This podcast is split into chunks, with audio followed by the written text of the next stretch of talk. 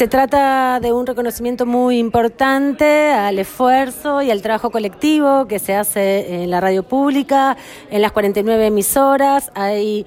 compañeras periodistas que desde hace muchos años vienen cubriendo la agenda de géneros, desde distintos programas, desde distintos roles, y es por eso que esta decisión de poder articular el trabajo y así jerarquizarlo de manera transversal en los contenidos de las 49 emisoras de Radio Nacional ha permitido mm, profundizar en los temas de la vida cotidiana, principalmente pensando, trabajando y construyendo de forma colectiva para que toda aquella información que circula en todo el país pueda ser reportada de manera situada, con las protagonistas, desde el lugar de los hechos. Es una forma también de reconocimiento todo este esfuerzo que se viene desarrollando desde los medios públicos, así que nos da la posibilidad de seguir adelante con más energías, agradeciendo desde ya la predisposición